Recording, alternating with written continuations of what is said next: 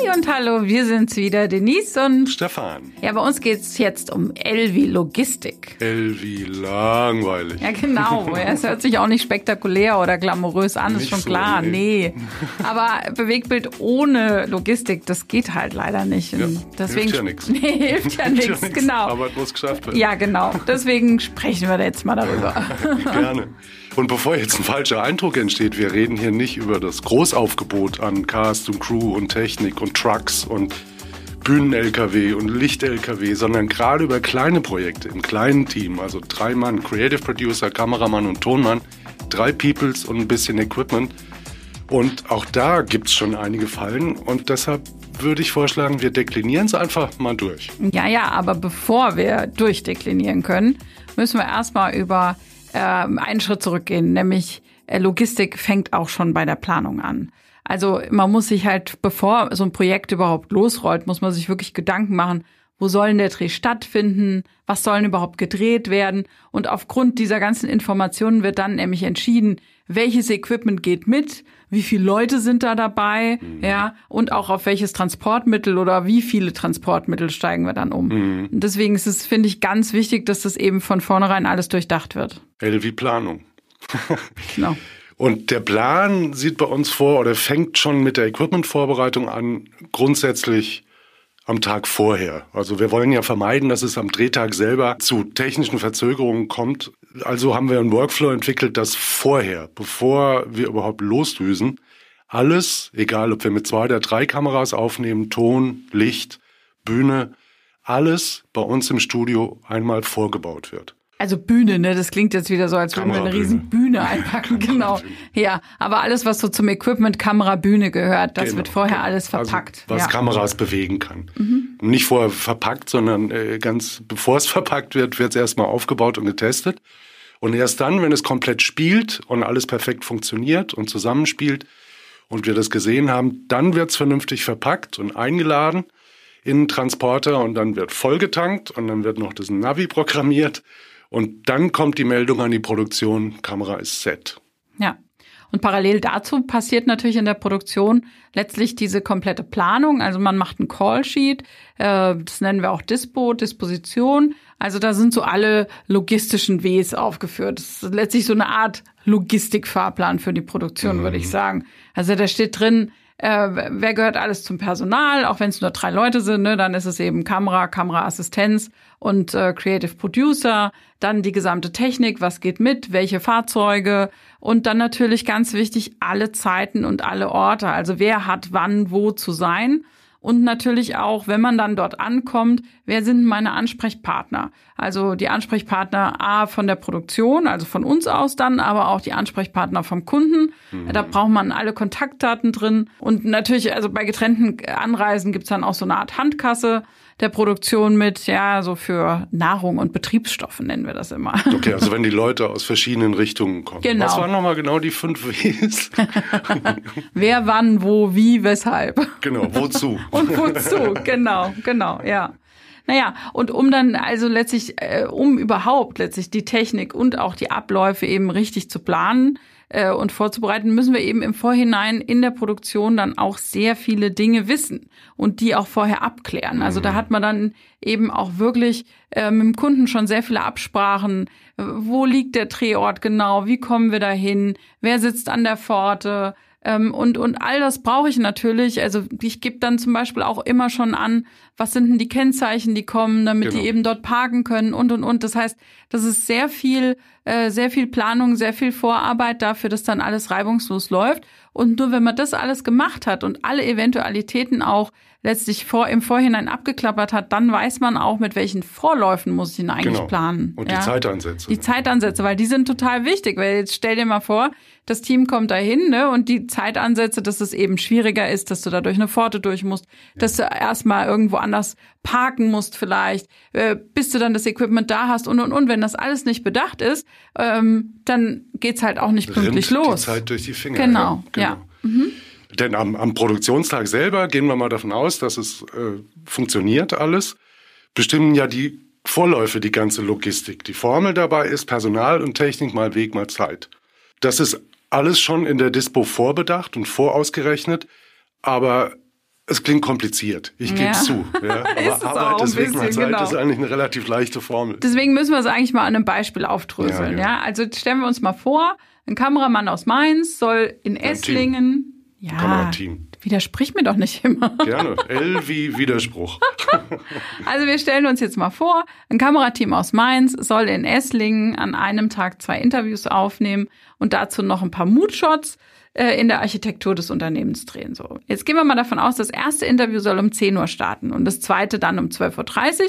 Und dann ist natürlich die Frage, was bedeutet das dann für die Logistik? Mhm. Und da muss man dann schon zurückrechnen. Also, gehen wir davon aus, 10 Uhr sagst du, ist das erste Interview. Mhm. Das heißt, wir müssen drehbereit sein um 10 Uhr. Wir rechnen immer Aufbaubeginn mit allen Eventualitäten. Minus zwei Stunden sind wir bei 8 Uhr. Und das heißt, äh, Ankunft am Motiv, Parken, Ausladen beginnt maximal 7.30 Uhr, 7.45 Uhr. Mhm. So, Esslingen, Mainz, das ist eine Entfernung von ungefähr 200 Kilometern. Netto-Fahrzeit kann man also von zwei Stunden ausgehen, ohne Luft, also Eventualitäten wie Stau, Umleitungen, Sperrungen, ja. Äh, sonst was. Also kalkulieren wir sicherheitshalber zweieinhalb Stunden reine Fahrzeit. Also von 7.30 Uhr zurückgerechnet bedeutet das dann ja quasi Abfahrt, Personal und Technik äh, in Mainz um fünf. Ja. ja. Das gute, hätte natürlich den Vorteil, ja genau, gute Zeit, hätte den Vorteil, dass die Straßen um diese Uhrzeit möglicherweise angenehm leer wären. Ja. Aber wenn wir es jetzt mal weiter durchrechnen, also wenn wir sagen, 5 Uhr geht's los, Interviewbeginn um 10, mit Vorgespräch, Maske sind wir dann vielleicht 10.15 Uhr, bis wir loslegen, bis alle glücklich sind. So. Mhm. Und dann sind wir um 11, haben wir dann so das erste Interview im Kasten. Ne? Bis alle happy sind. Genau, ja. ja, genau. ja. Und dann brauchen wir natürlich auch, früher nannte man das Antextbilder, mhm. Äh, was du vorhin mit Moodshots bezeichnet hast, in der Architektur mit dem Interviewgast. Das sind Bilder, wo man einen, einen Protagonist im Film entweder vorstellen kann oder man kann die Bilder benutzen, um das Interview zu unterschneiden, also kürzen zu können.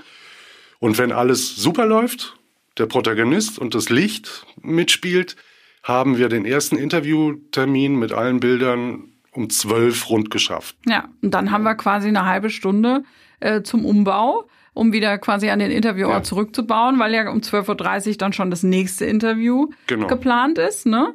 So. Und dann, dann kommt derselbe Ablauf. Genau. Also eine Stunde Interview, Stunde Antextbilder. Und wenn wir jetzt sagen, eine Stunde Interview, machen wir nicht wirklich eine Stunde Interview, aber bis alle happy sind, nochmal ein bisschen abgepudert ist, bis nochmal was getrunken ist zwischendurch, bis man nochmal rückbesprochen hat, okay, passt das so, ist da alles drin? Da geht schon mal eine Stunde ratzfatz rum. Ja. ja so. Ja, ja. Genau. So, und dann haben wir also gesagt, äh, nochmal eine Stunde Antextbilder. Dann wären wir so 14.30 Uhr, dann würde der zweite Interviewgast gehen. Und dann sagt man aber, okay, die Architektur ist toll, jetzt drehen wir hier noch zwei, drei Bilder, eine Außeneinstellung, das, was architektonisch irgendwie noch super ist im Gebäude, ja. damit man genug hat, um beide Interviews zu unterschneiden. So kannst ja. du noch mal von einer Stunde Aufwand ausgehen. So. Also sind dann wir jetzt bei 15.30 Uhr. Ja. ja. Ja. So, das heißt, 5 Uhr ging's morgens los und jetzt sind wir bei 15.30 Uhr, sind also schon mal zehneinhalb Stunden vergangen.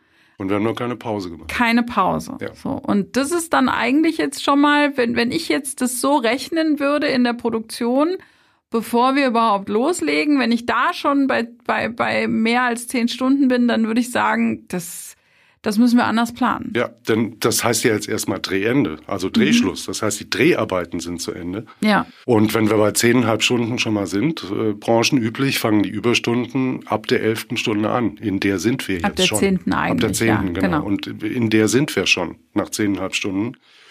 Und Drehende heißt ja noch nicht Feierabend, ja. sondern jetzt geht der Abbau los. Das ganze Equipment muss wieder zurückgebaut werden und wieder in den Transporter. Und die vor Daten allem die, müssen gesichert werden. Ja, die das dauert ja auch noch. Bilddaten, da ja. sind dann bei zwei Interviews ist das eine Menge. Das dauert dann auch einen Moment und die müssen auf gespiegelten Rates erstmal noch gesichert werden. Und das zieht sich hin. Und wenn dann alles gut läuft und da auch keine zickende Technik und alles ist gut, sind wir jetzt 17.30 Uhr. Ne? Ja. Zwei Stunden nochmal, Aufbau zwei Stunden, Rückbau zwei Stunden. Und dann muss man ja noch. Datensicherung, genau. Dann haben wir alles im, im Transporter. Die Daten sind gesichert und dann geht äh, die Rückfahrt los. Genau. Und selbst wenn man sich das so vorstellt und sagt, in zwei Stunden, also das sind ja nur 200 Kilometer, das hat man in zwei mhm. Stunden, dann ist da mit Sicherheit, wenn man um 17.30 Uhr losfährt, ja, Stau, der ein oder andere auf der Gasse äh, Unfall unterwegs. oder sonst was. Genau, ja. ja, genau. Und dann, gut, dann sagen wir, wir sind in zweieinhalb Stunden zurück im Studio. Dann ist noch, die Akkus müssen ans Netz und die Daten müssen separiert werden. Also die Rates müssen irgendwie separiert werden. Dann ist Feierabend. So, und dann haben wir aber, aber auch schon entspannt 15 Stunden auf der Uhr. Ja, und da kommt dann jetzt eigentlich auch unsere Überstundenregelung ja. zu tragen. Und das ist für mich auch ein wichtiger Punkt, dass wir das mal erklären. Also man sagt, äh, bei uns in der Branche ist das so, ab der zehnten Stunde beginnen die Überstunden. Mhm. Und ähm, ab der fünften Überstunde wird ein neuer Tag berechnet. Das ist natürlich kompletter neuer Drehtag. Ja, und zwar für Equipment und, und Personal. Personal. Und das ist natürlich wahnsinnig teuer, wenn man mhm. sich das überlegt, weil dann haben sich letztlich die Kosten für so einen Drehtag mal zack einfach wegen schlechter Planung verdoppelt. Ein Aspekt will ich da, also bevor ich mich anhöre wie ein Berufsgenossenschaftler, ja. ist, das ist auch so lange Arbeitstage sind auch im Arbeitszeitgesetz nur in Ausnahmefällen erlaubt. Eigentlich also, gar nicht erlaubt, wenn wir ehrlich genau, sind. Und, genau. und wenn, wenn andere Menschen fest angestellt in der Firma arbeiten, dann ist es auch nicht okay, dass die 15 Stunden äh, da beschäftigt sind und dann vielleicht auch noch äh, im Auto sozusagen ja. noch eine Strecke zurücklegen. Das kann halt sehr gefährlich sein. Also das heißt, ja. man sollte die Planung so anlegen, dass man eigentlich äh, mit zehn Stunden hinkommt. Ja, das wäre jetzt in dem Fall quasi gar nicht möglich. Ja, so. Weil sonst wird es richtig teuer. Es genau. wird einfach richtig teuer. Genau. Ja. So. Und ähm, deswegen würden wir jetzt hier in der Produktion einen Drehplan, äh, einen Drehtag, wie, wie wir den jetzt hier gerade mal durchdekliniert haben, eigentlich nie planen. Ja. Sondern wir würden sagen, um dieses Pensum zu schaffen und dann auch das Team noch sicher nach Hause zu bringen wieder, äh, würden wir das Team am Vorabend anreisen lassen das ist, ist dann natürlich ein Reisetag, der dann berechnet wird. Aber ein Reisetag ist immer deutlich günstiger, als wenn ich zwei Drehtage auf der Uhr habe. Und ich komme dann an diesem Drehtag auch mit zwei Überstunden wahrscheinlich hin. Und lauf nicht ins lauf nicht, Stunden. Lauf nicht ja. in 15, 16 Stunden. Und natürlich, ich habe ein ausgeruhtes Team und ich weiß, dass sich die Kosten irgendwie in Grenzen halten. Ja. ja. Also das ist total wichtig. Ja, klar. Es geht, es ist in Zweifelsfall also nicht nur äh, kostengünstiger, sondern auch entspannter, weil das Team ausgeruht ist und das ist sicherer. Ja, aber wenn man natürlich dann so eine Anreise am Vortag plant und man braucht auch ein Hotel, ja. dann muss man natürlich auch schon wieder logistisch einiges beachten. Ne? Da gibt's auch einige Fallen, ja. Also wir reden auch bei so einem, wir haben ja am Anfang gesagt, wir reden jetzt nicht vom Riesenaufriss, sondern wir reden eigentlich von einem kleinen ja, Team. Drei Leute vom Drei Prinzip. Leute und wie Kofferraum ich immer sage, voller Equipment. Ja, es ist etwas mehr als eine halbe Tonne, die üblicherweise dabei ist. Ja. Und das heißt, ein Kombi fällt schon mal aus, mhm. weil da ist die Zuladung zu gering. Ja. Ne, weil wenn da noch drei Leute sind, rechnen wir die A75 Kilo ist die Maßregel plus eine halbe Tonne brauche ich quasi 800, 900 Kilo Zuladung. Also wenn wir unterwegs sind, sag's doch mal so, wie es ist, auch für so ein normales Interview ja. und zu dritt, ja. da haben wir einen Transporter dabei, der ist vollgeladen mit ja. Equipment, ja. Die Fahrgastzelle ist getrennt letztlich genau. äh, von hinten, wo das Equipment lagert. das heißt, wenn es schief geht, nicht lose Cases irgendwie durchs Auto fliegen. Genau, ja. Mhm. So, also brauchen wir von vornherein einen Transporter.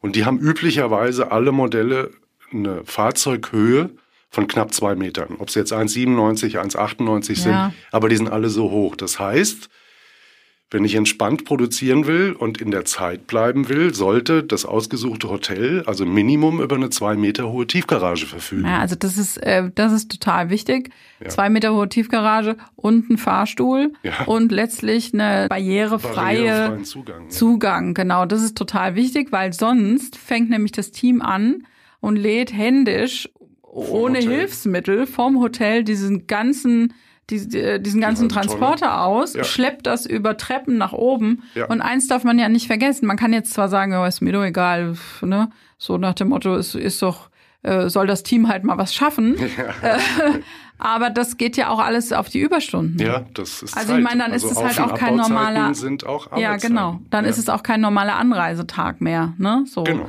Ja, genau. und äh, also wir planen es eben immer mit einer Tiefgarage und vor allem barrierefreie Zugänge super wichtig, mhm. weil dann ist eben das Team auch in einer halben, dreiviertel Stunde hat das alles Wichtige verstaut auf dem Zimmer, was eben mit hoch muss. Und es gibt immer Dinge, die aus versicherungstechnischen Gründen auch mit hoch müssen. Ja, und ähm, das äh, ist auch wichtig dann für den nächsten Tag, für den Drehtag, weil da beginnt ja auch die Zeit zu laufen, wieder ab dem Moment, genau. Wo das Team einlädt. So, und wenn die erst mal drei Stunden einladen, dann hat die ganze Übernachtung nichts gebracht. Dann ist es die Zeit wieder weggeworfen. Mhm, genau. genau ja. Oder die Frage ist, wenn es nur unsichere Parkplätze gibt, äh, auch wenn das Equipment auf den Zimmern steht, morgens einen Transporter zu organisieren, weil der andere irgendwie beschädigt, geklaut oder sonst irgendwas ist also das hält schon ein bisschen auf. Deshalb Rüst, Fahr, Warte, Auf- und Abbauzeiten sind auch Arbeitszeiten. Und wenn man eben nicht in die Überstunden und in die zweiten Produktionstage und Kosten günstig arbeiten will, sollte man solche Dinge einfach beachten. Und dann gibt's ja noch so eins, zwei Sachen bei Hotels, die ich ganz wichtig finde. Man sollte einfach tatsächlich auch ein Hotel auswählen, das nah am Drehort ist. Also es macht überhaupt keinen Sinn, jetzt irgendwie, nur weil das Hotel 10 Euro günstiger ist, ein Hotel am anderen Ende der Stadt zu nehmen und dann fahren die morgens wieder eine Stunde durch die Stadt, in ja, in der Rush Hour, ja. Also das macht schon mal überhaupt keinen Sinn. Dann braucht man ein, ein, ein Hotel, wo die Rezeption auch lang genug besetzt ist und wenn ja. und wenn eben nicht, dann muss man genau solche Sachen klären.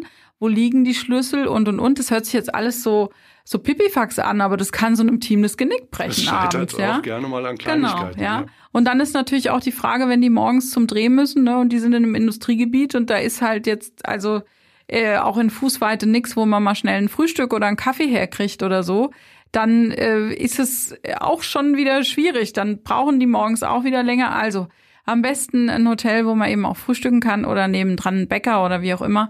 Und das sind alles Sachen, da sind wir jetzt wieder bei der Planung. Ne? Das, das macht eben alles vorher eine Produktion und die kümmert sich um all diese Dinge, damit eben, also wenn es gut geplant ist und äh, wenn eine Logistik reibungslos funktioniert, dann merkt man sie nicht. Das ist ein gutes, mhm. ja, dann denkt mhm. man, merkt man sie nicht. Wenn, wenn was nicht reibungslos funktioniert, dann merkt man jeden Stolperstein. Und das türmt sich wieder auf. Da haben wir wieder die Fehlerkette, die ja. sich auftürmt. Jetzt haben wir über das Hotel gesprochen, aber dieselben logistischen Anforderungen gelten natürlich auch für den Drehort selber. Ja, ganz wichtig. Also wenn wir haben beim Hotel schon gesprochen, also Parken und Ausladen in möglichst nah am Motiv sind elementar wichtig, weil kurze Wege, ne, Weg mal Zeit, mhm. eine halbe Tonne Equipment will auch bewegt sein. Das ist bei uns rollbar, aber das setzt voraus, dass auch das Motiv barrierefrei ist. Ja. Und äh, das ist, möchte ich mal ganz kurz einhaken. Ja. Man, wir haben da ja oft Kunden, die dann sagen, na ja, nee, das ist jetzt eben nicht barrierefrei, aber es ist überhaupt kein Problem, wir helfen euch. Oh ja. Ja, oh ja. das ist ein ganz wichtiger Punkt.